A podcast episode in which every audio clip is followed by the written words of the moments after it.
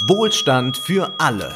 Über Geld sprechen Ole Nymon und Wolfgang M. Schmidt. Hallo und herzlich willkommen. Hallo Wolfgang. Hallo Ole. Wir haben an dieser Stelle schon einmal über den Green New Deal gesprochen. Die Resonanz war groß und nicht nur deshalb, sondern auch, weil wir es ja genauer betrachtet mit diversen Green New Deals zu tun haben, wollen wir uns heute diesem Thema nochmal annehmen.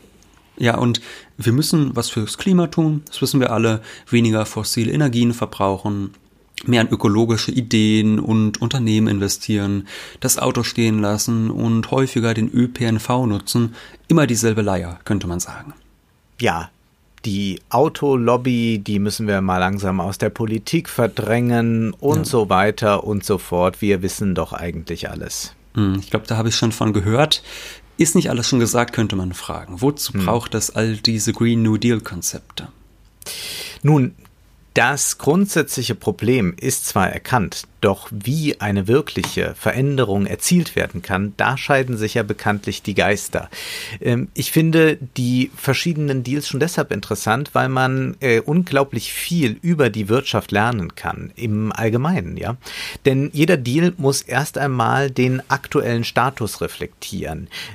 Er muss die gegenwärtigen ökonomischen Machtverhältnisse analysieren, um dann einen Ausweg aufzeigen zu können. Ja, und zuletzt hatten wir ja vor allem einen sehr keynesianischen Blick auf den Green New Deal gezeigt. Mhm. Und heute wollen wir mal einen liberalen Blick darauf zeigen. Äh, aber beginnen wir doch mal mit einem ganz unorthodoxen Gedanken, ganz konträr zum Liberalismus. Im kommunistischen Manifest, da heißt es ja von Marx und Engels, Proletarier aller Länder, vereinigt euch. Und eine Variation dieses Aufrufs, die präsentiert nun ausgerechnet der wirtschaftsliberale Ökonom Jeremy Rifkin. Wirtschaftsliberal wohlgemerkt, nicht neoliberal ist dieser hm. Rifkin, aber Rifkin ist auch kein Sozialist, das muss man ganz deutlich machen. Er berät Regierungen in aller Welt, übrigens auch Bundeskanzlerin Angela Merkel. Ja, und er veröffentlicht alle paar Jahre ein thesenstarkes Buch und so auch jetzt. Also es, er hat ein neues Buch veröffentlicht und das heißt äh, Der globale Green New Deal. Daran sagt er voraus, dass die fossil betriebene Wirtschaft in den nächsten Jahren zusammenbrechen wird und genau darin soll aber auch eine große Chance liegen. Ja, aber erst einmal zu Rifkins Marx und Engels Paraphrase. Rifkin schreibt, Stellen Sie sich die Arbeiter aller Länder als vereinte Armee von Kleinkapitalisten vor. Was ist damit gemeint? Im kommunistischen Manifest sollen die Arbeiter gemeinsam gegen die herrschende Klasse kämpfen. Rifkin will das auch, jedoch ruft er jetzt nicht zur Revolution auf oder sagt, ihr müsst Demonstrationen und Streiks machen, sondern er sagt vielmehr, dass die Arbeiter eigentlich die Macht längst in den Händen haben, es jedoch noch nicht wissen. Ja, das ist quasi das bestgehütete Geheimnis des Kapitalismus. Ole, bitte lüfte es uns doch. Nun, die Arbeiter, die besitzen tatsächlich schon ein enormes Kapital. Man könnte sagen, sie sind schon Kleinkapitalisten weltweit, verfügen Pensionsfonds laut Rifkin über sehr viel Geld, das auf den Finanzmärkten in Unternehmen investiert wird. Nämlich waren es 2017 rund 41,3 Billionen US-Dollar. Und davon gehörten allein 25,4 Billionen US-Dollar den US-amerikanischen Arbeitnehmern. Also eine riesige Summe. Und Rifkin meint, dass diese große Summe auch eine ungeheure ökonomische Macht bedeutet. Das Problem ist nur, dass diese Macht momentan mhm. nicht genutzt wird, also die Macht äh, in bestimmte Unternehmen beispielsweise zu investieren und die wird deshalb nicht genutzt, weil sie gar nicht erkannt wird. Zunächst möchte man ja da loslachen. Fast jeder weiß inzwischen, dass diese Pensionsfonds von wenigen Vermögensverwaltern, etwa BlackRock, gemanagt werden und dass ich als Arbeitnehmer, zum Beispiel als Lehrer oder Angestellter bei einem Autokonzern, keinen Einfluss darauf habe, worin mein Geld angelegt wird. Ich kann nur auf das Gutdünken von Larry Fink und den Seinen hoffen, dass sie so langsam erkennen, es ist besser in ökologisch gute Unternehmen zu investieren. Ich selbst bin da doch völlig machtlos. Ja, aber das müsste nicht so sein. Also Pensionsfonds, die gibt es ja besonders in den USA schon lange und schon vor mehr als 40 Jahren hat sich Rifkin damit beschäftigt. Damals ging es darum, dass die Rentenabgaben von gewerkschaftlich organisierten Arbeitern auch in Pensionsfonds flossen. Aber wohin wurde dieses gesparte Kapital investiert? Es war absurd, die Arbeiten finanzierten gewissermaßen mit ihrem hart arbeiteten Geld ihren eigenen Untergang. Rifkin schreibt, es waren also die aufgeschobenen Löhne und Gehälter von Millionen gewerkschaftlich organisierten Arbeitnehmern im Norden der USA, mit denen Banken und die Finanzwelt US-amerikanische Großkonzerne finanzierten, die dann wiederum ihre organisierte Arbeiterschaft im Stich ließen und in die gewerkschaftsfeindlichen Staaten im Süden umzogen. Die Ersparnisse von Millionen von Gewerkschaftlern waren in Konzerne investiert, deren Unternehmenspolitik ganz explizit die Vernichtung ihrer Arbeitsplätze umfasste. Ja, ich glaube, das könnte man ganz salopp als Schuss ins Knie bezeichnen. Ja. Und darüber klärt Rifkin die Gewerkschaften auf. Und äh, die Investitionen dieser Fonds, die wurden dann auch mitunter neu verteilt, auch wenn man dazu sagen muss, dass das nicht überall und langfristig Erfolg hatte. Was uns jetzt daran fasziniert ist, dass Rifkin sagt, es ist im Prinzip heute nicht anders. Millionen Bürger finanzieren durch ihr in Pensionsfonds gespartes Geld Unternehmen, die dafür sorgen, dass der Klimawandel schlimmer wird. Mag sein, dass es da erstmal eine gute Rendite gibt, aber der Preis ist hoch. Naturkatastrophen, schlechte Luft und so weiter. Kurzum, die Bürger, und damit sind jetzt vor allem US-Bürger gemeint, aber eben nicht nur. Pensionsfonds gibt es ja äh, doch jetzt immer mehr und auch hier ist man ja äh, sehr daran interessiert, sowas einzuführen, aber es gilt jetzt vor allem auch für, eine, äh, für die USA. Rifkin kennt sich da am besten aus. Die Bürger, sagt er, die investieren ihr Geld gegen sich selbst und genau das muss sich ändern. Die Frage ist jetzt nur, wie kann man das tun? Also natürlich kann jetzt zum Beispiel jeder Einzelne investieren. Da könnte man sagen, ähm, anstatt dass man quasi einem Vermögensverwalter sein Geld gibt, dass man sagt, ich investiere jetzt selbst in bestimmte Aktien. Ähm, da muss man sagen, das ist natürlich sehr zeitintensiv. Das macht kaum jemand. Mhm. Äh, von daher ist es ein etwas schwieriger Weg. Aber man könnte ja zum Beispiel auch sagen, man sucht sich jetzt einen Fonds, der sozusagen grün investiert, Ökotech-Fonds oder was weiß ich. Aber auch das ist tatsächlich nicht die Revolution, wie sie Rifkin vorschwebt. Er meint, da könnte die Politik eine wichtige Rolle spielen. Ja. Die könnte gerade bei staatlichen Pensionsfonds, wir haben ja schon darüber gesprochen, dass es zum Beispiel in Norwegen einen staatlichen Pensionsfonds gibt und dass, wenn darin vielleicht auch die Zukunft liegt, dass Staaten das tun, dann könnten die Staaten auch klare ökologische Regeln aufstellen äh, und nicht nur in die Unternehmen investieren, die die größte Rendite abwerfen. Also die Arbeitnehmer aller Länder, die sollen Druck auf die Politik ausüben und sie sollen sich vor allem, wenn sie denn können, gewerkschaftlich einbringen, damit dann zumindest diese Pensionsfonds, die von Gewerkschaften gesteuert werden, sinnvoll investiert werden. Und die Gewerkschaften müssten das erkennen, die müssen also ihren Einfluss auch ausüben, den sie de facto haben.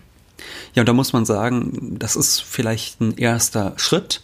Mhm. Und wir haben in den vergangenen Jahren ja schon erlebt, dass einige große Fonds begonnen haben, weniger in fossile Energien zu investieren. Also die Ölgiganten, die könnten es in Zukunft tatsächlich schwerer haben, aber damit ist ja nun auch nicht gerade alles in Butter. Also da muss man jetzt auch mal ganz streng fragen, wann ist denn ein Konzern ökologisch korrekt? Ja. Reicht es schon, dass man jetzt keine Ölkatastrophe mit einer Bohrinsel anrichtet, aber sonst darf man Waren rund um den Globus schicken und Müll, Müllberge produzieren? Es gibt ja den Begriff des Greenwashings, also dass große Konzerne äh, vorgaukeln, jetzt was für die Umwelt zu tun und äh, dann geht aber doch alles so weiter wie vorher und da muss man natürlich sehr genau aufpassen, dass genau das nicht passiert. Irgendwo werden ja immer gerade ein paar Bäumchen gepflanzt, aber das ja, reicht aber dann halt leider woanders auch welche gefällt. genau und meistens ein paar mehr. Darüber hm. schweigt sich Rifkin aus. Auch ist es ja ein recht mühsamer Prozess auf politischem Wege dafür zu sorgen, dass eben gewisse Investitionen bei Staatsfonds verhindert werden. Also das kann Jahre dauern. Äh, denken wir an die Finanztransaktionssteuer. Wir alle wissen, ja, das wäre vernünftig. Seit mehr als einem Jahrzehnt diskutiert man darüber noch immer immer haben wir sie nicht. Rifkin mhm. appelliert jedoch auch an die Vermögensverwalter. Die sollten auch dringend erkennen, wo das Geld nicht nur ökologisch korrekter, sondern auch ökonomisch klüger aufgehoben wäre. Ja, und da ist es interessant, da gab es Anfang des Jahres eine sehr interessante Nachricht, die für einige Aufmerksamkeit auch gesorgt hat, und zwar der BlackRock-Chef Larry Fink. Der hat Anfang des Jahres einen Brief an die CEOs von Unternehmen geschrieben, in die BlackRock investiert hat. Und er riet ihnen jetzt in Zukunft die ökologische Frage mehr in den Blick zu nehmen. Das war zwar keine Drohung damit verbunden im Brief, dass Fink das Kapital dann abziehen wird von Umweltverpestern, aber es war schon eine freundliche Mahnung, die, glaube ich, auch äh, die öffentliche Wirkung nicht verfehlt hat. Hat Larry Fink da plötzlich einen grünen Daumen bekommen? Eher nicht erfolgt einer kapitalistischen Logik. Der US-Think Tank Institut für Energiewirtschaft und Finanzanalyse will herausgefunden haben, dass BlackRock in den vergangenen zehn Jahren 90 Milliarden Dollar verbrannt hat, weil sie das ganze Geld in fossile Brennstoffe investiert haben. BlackRock bestreitet das selbstverständlich, aber jetzt scheint es wohl doch so ein Umdenken zu geben. Ja, der britische Think Tank Carbon Tracker, der hat den Begriff Stranded Assets geprägt, also das bedeutet gestrandete Vermögenswerte. Das ist Geld, das falsch investiert wurde in einen allmählich untergehenden Sektor zum Beispiel eben in fossile Energien. Also laut Carbon Tracker könnten die Fossilkonzerne in diesem Jahrzehnt bis zu 2,2 Billionen Dollar an Wert verlieren, wenn sie weiterhin auf CO2-Kurs bleiben. Und es gibt viele weitere Studien, die zeigen, dass Investitionen in neue Pipelines noch nicht mal kurzfristig lukrativ sind. Aber genau das sickert langsam durch. Wir wissen ja, Erkenntnisse brauchen lange Zeit, bis sie sich durchsetzen. Die Lobby ist weiterhin einflussreich, auch bei den Vermögensverwaltern. Und dennoch, man könnte könnte jetzt ja sagen, diese, ähm, diese grüne Energiegewinnung, die könnte Zukunft haben, in ferner Zukunft vielleicht, aber das ist ja noch ein winziger Markt, Wolfgang, das bleibt noch lange Zeit eine Nische. Äh, da ist es ja kein Wunder, muss man auch sagen, dass große ja, ja. Vermögensverwalter das bislang ignoriert haben. Ja, aber wir kennen ja einen Begriff schöpferische Zerstörung. Der Ökonom Josef Schumpeter, der ging ja davon aus, dass sich der Kapitalismus immer wieder erneuert, dass da eine permanente Revolution im Gange ist, die das Bestehende zerstört, um Neues zu erschaffen. Schöpferische Zerstörung meint nun aber nicht, dass erst alles in die Luft fliegen muss mhm. und dann wird sich etwas ändern. Und auch Rifkin verweist darauf und er verwendet auch diesen Begriff schöpferische Zerstörung und er sagt, eine solche Zerstörung, die geschehe, wenn eigentlich alles gerade bestens aussieht. Ja, und wie schnell sowas gehen kann, das haben wir in den letzten Jahrzehnten vor allem im Bereich der Telekommunikation gesehen. Also in den 90er Jahren, da war es noch eine Wahnsinnssensation, wenn jemand so eine Art portables Telefon hatte. Man kennt das vielleicht auch aus älteren Filmen, also wirklich Riesenklötze, mit denen die Leute da quasi telefoniert haben. Ein paar Jahre später hatten die Leute schon kleine Nokia-Handys und nochmal zehn Jahre später gab es dann auf einmal Smartphones und heute sind alle dauerhaft dabei, äh, sich online zu präsentieren und selbst darzustellen. Das heißt, es kann sehr, sehr, sehr schnell gehen auch wenn das erst einmal nicht so wirken mag. Und ähm, worauf du eben angespielt hast, also das ist quasi, ähm, das quasi auf dem Höhepunkt ähm, von einer, also von einem bestimmten Sektor, dass da schon der neue Sektor reinströmen kann, das ist eben die sogenannte 3%-Regel.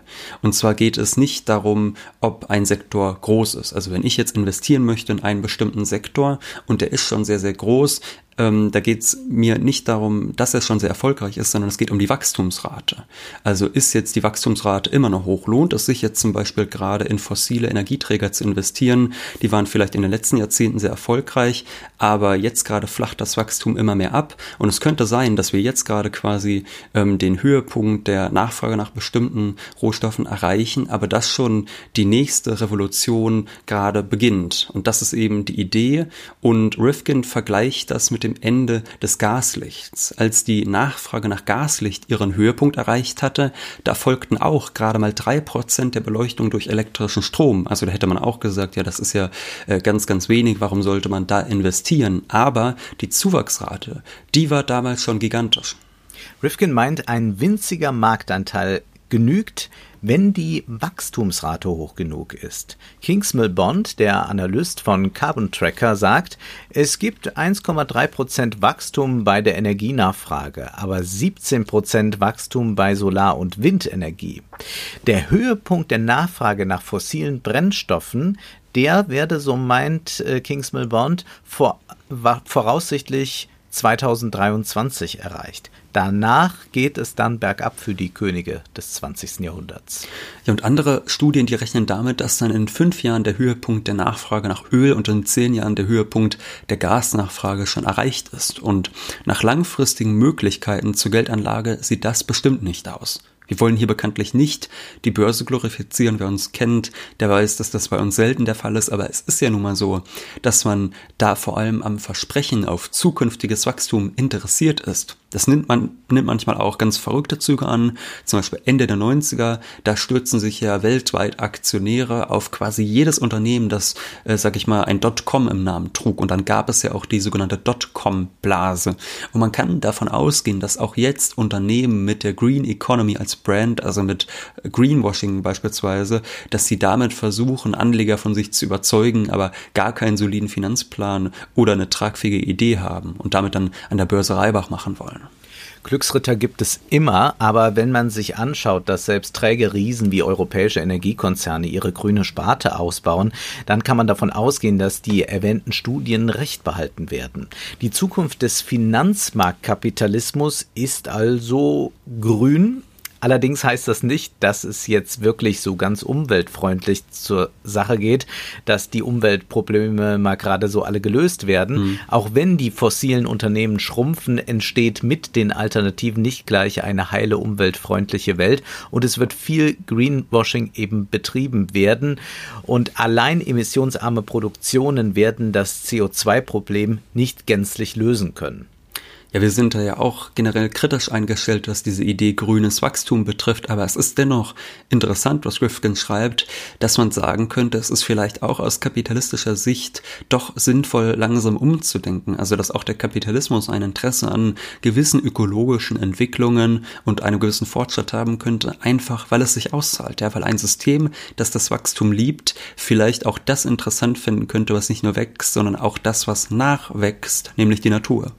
Auch Staaten sollten das bedenken, um wettbewerbsfähig zu bleiben. 2017 kamen bereits 45 Prozent der weltweiten Investitionen für erneuerbare Energien aus China. Ja, und China ist ja nun mal ein geplanter, ein Staatskapitalismus, kann man sagen. Und von daher ist es dann schon interessant, sich die Frage zu stellen, warum macht der chinesische Staat das? Ja, es ist ja generell so, wissen wir, dass der chinesische Staat immer sehr langfristig denkt. Das sieht man beispielsweise auch geopolitisch. Also sollte man sich auch äh, bei solchen äh, Ideen die Frage stellen, warum machen die das? Es liegt am Wachstumspotenzial. Wir können ja mal eine Zahl in den Raum werfen. 10,7 Zettajoule Sonnenenergie treffen täglich auf die Erde. Ja, das kann ich mir jetzt wunderbar vorstellen. Eine schöne Zahl. Da weiß man jetzt genau wie viel, ne? Ja, ein Zettajoule, Wolfgang, äh, das ist ein Joule mit 21 Nullen. Ach so, ja gut, dann, dann, dann kann ich es mir gut ne? vorstellen, ja. Ja, Mathe war, glaube ich, nicht dein Lieblingsfach, ne? Äh, nein. Nee, das bedeutet, jetzt heruntergebrochen, der Energieverbrauch der Menschheit, der liegt pro Jahr bei 500 Exajoule und das ist die nächst kleinere Einheit unter Zettajoule. Bedeutet also, an einem Bruchteil eines Tages bringt die Sonne so viel Energie auf die Erde, wie wir ein Jahr lang benötigen. Aber das Problem ist, dass wir bislang die Energie leider so gut wie gar nicht abfangen können. Das heißt, die Energie, die die Menschheit braucht, die ist eigentlich da. Wir müssen nur herausfinden, wie können wir diese Energie nutzen, wie können wir sie speichern. Und das geht nicht nur mit ein paar Solarfeldern. Also ich sag mal so, wenn das kein Wachstumsmarkt ist, dann weiß ich es auch nicht. Selbst wem Klimaschutz vollkommen egal ist, mhm. aber wer nur an kapitalistischer Profitmaximierung interessiert ist, der sollte sich dafür interessieren und wohl auch dort investieren. Ja, und das ist wahrscheinlich auch der Grund, warum da eben in China viel investiert mhm. wird in diese Sektoren, Zugleich muss man aber auch sagen, besteht darin tatsächlich viel, also vielleicht eine demokratische Chance. Das ist zumindest das, was Rifkin eben hofft. Der prognostiziert die sogenannte Glokalisierung. Ja, das ist ein Kofferwort, da steckt quasi Globalisierung und Lokalisierung drin. Das klingt jetzt erstmal widersprüchlich, aber er meint es folgendermaßen. Einerseits wird alles vernetzter durch die Digitalisierung vor allem. Alles wird globaler. Wir können um die ganze Welt innerhalb kürzester Zeit kommunizieren. Aber gleichzeitig ist es so, dass auf lokaler Ebene zum Beispiel neue Stromversorgungsmodelle entstehen könnten, weil die Produktionsmittel für grüne Energiegewinnung immer günstiger, immer bezahlbarer werden. Ja, ein eigenes Atomkraftwerk für die Dorfgemeinde, die hätte sich Wir bauen nicht uns ein Atomkraftwerk, heißt es doch bei den Hoppenstädts bei Loriot. Ja, das Problem ist, das ist nicht so ganz rentabel, Wolfgang. Nee, auch nicht unterm Weihnachtsbaum. Nein. Auch nicht unterm Weihnachtsbaum, auch wenn es vielleicht dann Freude bereitet. Aber so ein Atomkraftwerk für die Dorfgemeinde, äh, das rentiert sich schwerlich, aber anders könnte es natürlich bei Solarfeldern oder bei Energiegewinnung durch Wasserkraft sein. Äh, und auch würde das natürlich, wenn da so an eine Art Lokalisierung stattfindet, das könnte dann auch die Macht der großen Energiekonzerne schmälern. Also daran könnte tatsächlich so die Hoffnung, eine Form der Demokratisierung liegen. Im Prinzip ist es leichter, sich also auch die Produktionsmittel in die Hand zu nehmen. Also es ist schon, das sieht ja mhm. jeder am Eigenheim ein bisschen leichter, sich Solarzellen anzuschaffen, eben als das von dir erwähnte Atomkraftwerk. Also da sind Möglichkeiten. Übrigens zeigt Rifkin auch auf, wie kapitalistisch sinnvoll es ist, in die Infrastruktur zu investieren, in den öffentlichen Nahverkehr. Und es ist ökonomisch sinnvoll, Alternativen zum Auto anzubieten. Uiuiui, das wollen wir nicht hören, Wolfgang. Die Arbeitsplätze, was mit den Arbeitsplätzen? Naja, da entstehen neue Arbeitsplätze durch neue Unternehmen, neue Technologien und man kann damit auch Geld sparen. Man kann ja berechnen, was Staus so die Wirtschaft kosten. In den USA haben 2017 die Staus die Wirtschaft 305 Milliarden Dollar gekostet. Vom Faktor Stress bei den Fahrern mal ganz abgesehen. Und dieser Stress, der wird nach Hause mitgenommen zu den Familien, der wirkt sich auf äh, die Arbeit direkt auf. Also das sind ja auch alles indirekte Kosten. Es gibt da die Rethink X Studie und sie prognostiziert sogar, dass 2030 70 Prozent weniger Pkw und Lkw gebaut werden. Ja, 70 Prozent weniger. Doch durch neue ökologische, teils auch autonome Transporttechnologien wird, so die Studie, eine durchschnittliche amerikanische Familie Geld sparen. Nämlich für die Transportkosten Geld sparen und die rechnen da im Schnitt mit 5600 Dollar. Ja, wenn man sich ein wenig mit solchen Anlagestrategien, Zukunftstechnologien und Finanzmärkten beschäftigt, dann möchte man angesichts unserer risikoscheuen Regierungen sagen, ach, würden unsere Minister, wie jemand wie Andreas Scheuer zum Beispiel, doch einfach mal der rein kapitalistischen Logik folgen und schon könnte mehr für Umwelt, Verkehr und Wirtschaft getan sein als jetzt. Das ist das große Dilemma. Politiker schielen auf die nächste Wahl in ein paar Monaten. Investoren schauen auf die nächsten Jahre, Jahrzehnte. Leute wie Warren Buffett oder George Soros, das sind ja keine Propheten, das sind nur Leute, die sehr gut Entwicklungen früh erkennen und antizipieren und sie ignorieren auch die Ergebnisse von Studien nicht. Also alles gut, die Finanzmärkte, die werden es regeln. Ja, so leicht dürfen wir es uns es uns nicht machen und wer uns kennt weiß, so leicht wollen wir es uns auch nicht machen. Wir haben jetzt einen sehr liberalen, einen sehr kapitalistischen Green New Deal Ansatz vorgestellt. Man muss natürlich auch über Verzicht sprechen. Und da schweigt sich jemand wie Jeremy Rifkin am allerliebsten aus. Also Green Economy, grünes Wachstum, ne, alles gut und schön, aber das allein wird wohl kaum genügen, um die Emissionen radikal zu senken. Werfen wir mal einen Blick auf die Reiselust der Menschen. Die ist jetzt gerade sehr stark gehemmt, wie wir alle wissen, aber blicken mhm. wir auf das Jahr 2018 und gehen wir davon aus, irgendwann wird da eine sogenannte Normalität wieder eintreten. 2018 wurden 1,4 Milliarden touristische Ankünfte gezählt. Das waren selbstverständlich nicht alles Flugreisen, dennoch ist das ja eine gewaltige Zahl. Die Deutschen haben 2018 70 Millionen Reisen unternommen, davon gingen drei Viertel ins Ausland. Wenn wir auf China blicken, dann waren es 149 Millionen Reisen, also im Vergleich zu Deutschland viel weniger, denn es gibt ja 1,4 Milliarden Chinesen. 149 Millionen Reisen sind im Vergleich gar nicht mal so viel, aber die Zahl müssen wir jetzt nochmal in ein Zeitverhältnis setzen. Mhm. Und zwar 2010, acht Jahre zuvor, da reisten Chinesen 60 Millionen Mal.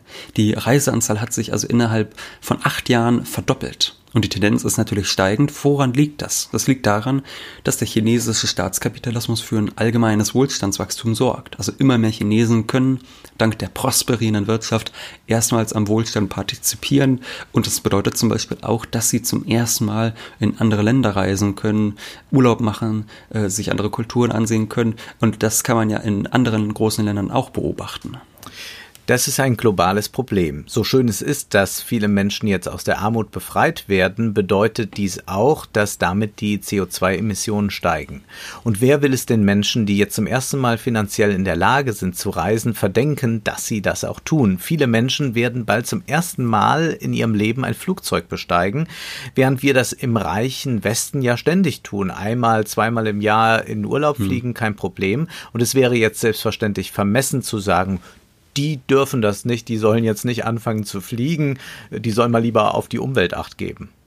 Ja, selbst wenn die wirtschaftlich aufsteigenden Länder noch lange nicht äh, die Reisequoten von uns Deutschen erreichen, müssen wir festhalten, selbst wenn alle Menschen nur ein Drittel so viele Reisen wie wir tätigen, kann das schwere Folgen haben. Und nun werden manche sagen, ja, dann muss man halt das Fliegen teurer machen, damit es sich nicht mehr so viele Leute leisten können. Aber ist das wirklich gerecht? Warum sollen denn eigentlich nur Reiche reisen dürfen? Genauso kann ich ja auch sagen, ach, ich zahle mal 50 Prozent mehr Kfz-Steuer und dann darf ich auch mit 80 durch die Innenstadt kurven, während die, die das nicht mehr zahlen, halt weiter 50 fahren müssen. Oder ich könnte auch sagen, ich zahle 80 Prozent Kfz-Steuer mehr und dann kann ich auch noch mit 1,5 Promille hinters Steuer. Also jeder würde da sofort sagen, das ist ungerecht und das können wir, glaube ich, übertragen. Die einzige regulatorische Möglichkeit, die ökologisch und auch zugleich gerecht wäre, die lautet, jeder darf nur eine gewisse Strecke pro Jahr fliegend zurücklegen. Und Inlandsflüge, die sollte man in einem kleinen Land wie Deutschland gleich abschaffen.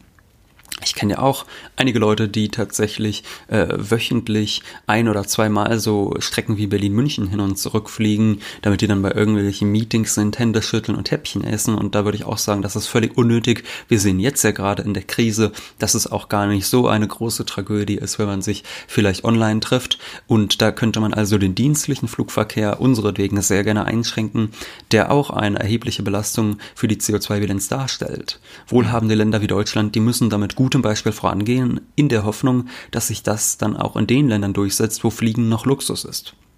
Letztlich werden wir alle verzichten müssen, um den Planeten zu retten.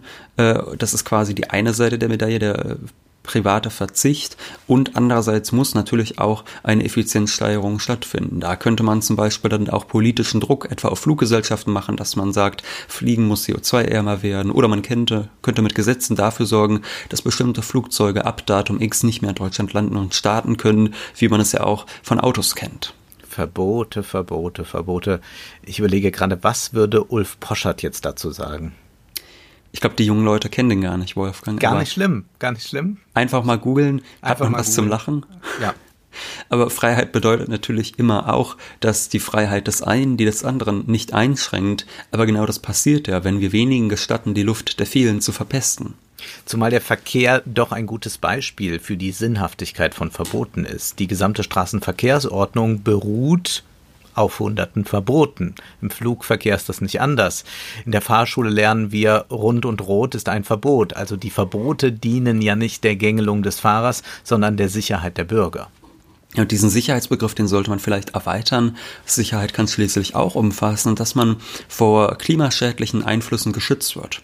Und ich kenne muss ich auch sagen, viele junge Menschen in meinem Alter, die würden gar kein Problem damit haben, äh, dass viel weniger, dass man viel weniger Auto fahren soll, würde es Alternativangebote geben. Für Menschen in meiner Generation hat das Auto gar nicht mehr so stark diesen Statussymbolcharakter, habe ich immer den Eindruck. Das war vor einigen Jahrzehnten noch anders, wo der eigene Volkswagen quasi der Stolz der ganzen äh, Familie war. Und viele junge Menschen, die würden jetzt vielleicht gar nicht mehr fahren, wenn sie aufs Auto verzichten könnten. Aber das geht natürlich nur, wenn die Politik auch den öffentlichen Nahverkehr stärkt. Und ich will dir noch ein Beispiel für den Vorbildcharakter von Verboten einführen. Das wird dir aber wahrscheinlich nicht gefallen. Ja, dann, dann sag's mal. Ja, das Rauchverbot in Restaurants und Gaststätten, das wurde ja vor einigen Jahren erst in wenigen Ländern eingeführt und inzwischen ist dieses Verbot ein globaler Erfolg und man muss auch sagen, in den meisten Ländern eine Selbstverständlichkeit. Mhm. Ja, da will ich, da, naja, sagen wir eher, da kann ich nicht widersprechen, deshalb sage ich Schluss für heute, denn Zeit ist Geld. Prosit. Das war Wohlstand für alle. Ihr könnt uns finanziell unterstützen. über paypal.me-ole und Wolfgang oder über die in der Beschreibung angegebene Bankverbindung. Herzlichen Dank!